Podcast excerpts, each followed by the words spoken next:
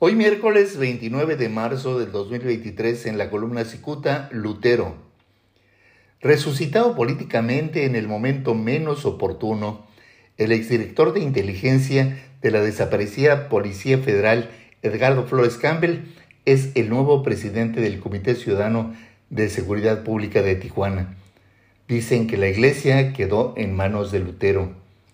Y es que además de haberse dedicado a intervenir llamadas telefónicas a importantísimos personajes de todos los ámbitos, este hombre esquivó los señalamientos que a mediados del 2015 hicieron medios de comunicación que descubrieron que Flores Campbell adquirió valiosísimas propiedades que no correspondían a sus ingresos.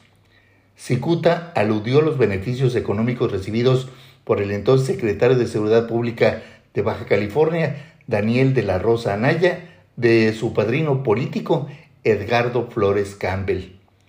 Este último conseguía recursos para De la Rosa gracias a su estrechísima relación con Genaro García Luna, quien recién fue encontrado culpable de cargos relacionados con el narcotráfico en una corte de los Estados Unidos. Por eso el escribiente subraya que el arribo de Edgardo Flores Campbell al Comité de Seguridad Pública de Tijuana se da en el momento menos oportuno. La sociedad debe saber que el papel del titular de ese comité es la observación y el diagnóstico de las actuales autoridades encargadas de la seguridad en la zona. En otras palabras, el presidente del Comité Ciudadano debe ser crítico y no lamerle las suelas a la autoridad.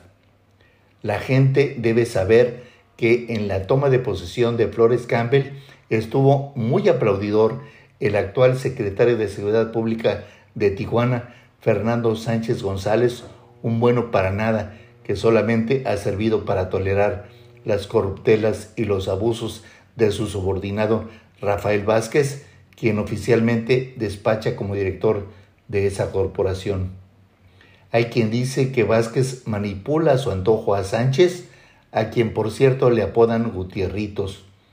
No es un secreto que Edgardo Flores Campbell tiene una cuestionable reputación y por eso llama la atención su llegada a la Comisión Ciudadana de Seguridad Pública. Es, en pocas palabras, la iglesia en manos de Lutero. Muchas gracias, les saluda Jaime Flores.